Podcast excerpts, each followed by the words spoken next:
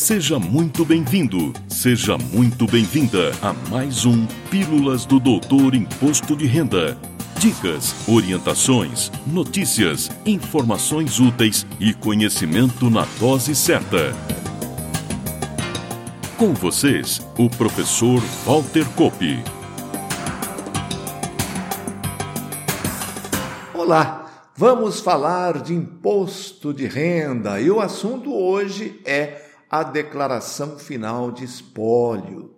De cara, lembramos que ela é muito parecida com a declaração de ajuste anual, mas com algumas diferenças fundamentais. A primeira diz respeito às condições de obrigatoriedade. Conforme vimos em episódios anteriores, a Receita Federal divulga anualmente as condições de obrigatoriedade de entrega da declaração de ajuste anual. Atualmente, são sete condições e basta que o contribuinte se enquadre em apenas uma delas para estar obrigado à entrega. Já para estar obrigado à entrega da declaração final de espólio, que é feita, claro, pelo inventariante ou outro responsável, basta que na data da morte do titular existam bens e direitos a inventariar. Mas atenção, é a existência de bens ou direitos a inventariar na data da morte,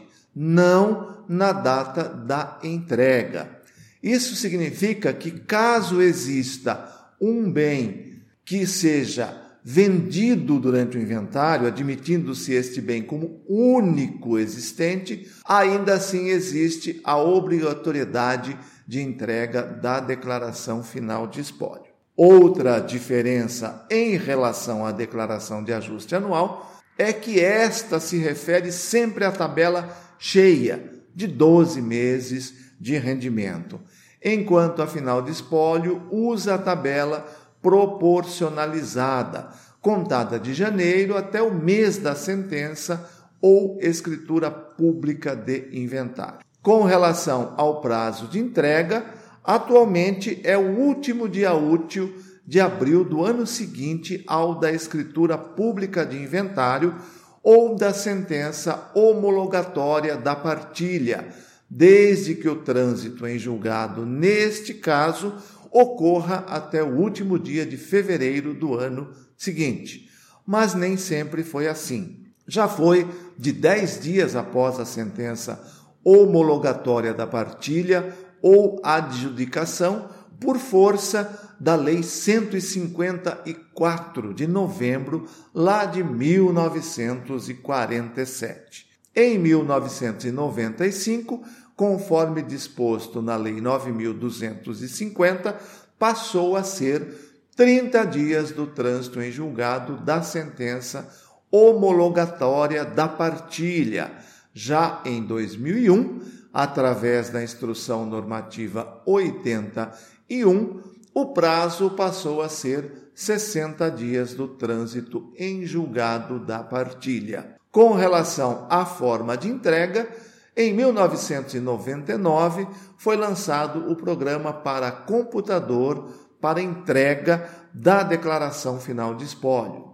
E a partir de janeiro de 2008, o prazo, que por sinal vige até hoje, passou a ser o mesmo da declaração de ajuste anual. Em função disso, a declaração final de espólio passou a ser entregue usando o mesmo aplicativo que entrega a declaração de ajuste anual, o IRPF 2009, lá no lançamento, e assim permanece até hoje. Desta forma, o mesmo aplicativo, o IRPF de cada exercício, permite a entrega da declaração de ajuste anual, da declaração final de espólio e da declaração de saída definitiva do país. Lembrando que um CPF em um mesmo exercício entrega somente uma dessas três declarações. Antes de encerrarmos, um lembrete importantíssimo. A principal função da declaração final de espólio é, para fins de imposto de renda, transmitir os bens e direitos objetos da partilha e, especialmente quanto aos bens imóveis, definir o valor pelo qual se dará essa transmissão, que, em regra geral, se dará pelo valor constante da declaração de bens e direitos do falecido ou da falecida, e, opcionalmente, pelo valor de mercado, momento em que se deve calcular eventual ganho de capital sobre essa atualização. Importante, esta opção, conforme dispõe a própria Instrução Normativa 81 de 2001, não pode ser retificada, ou seja, é definitiva, é irretratável. No próximo episódio, fecharemos a apresentação das declarações de imposto de renda da pessoa física, trazendo a declaração de saída definitiva do país. Espero você!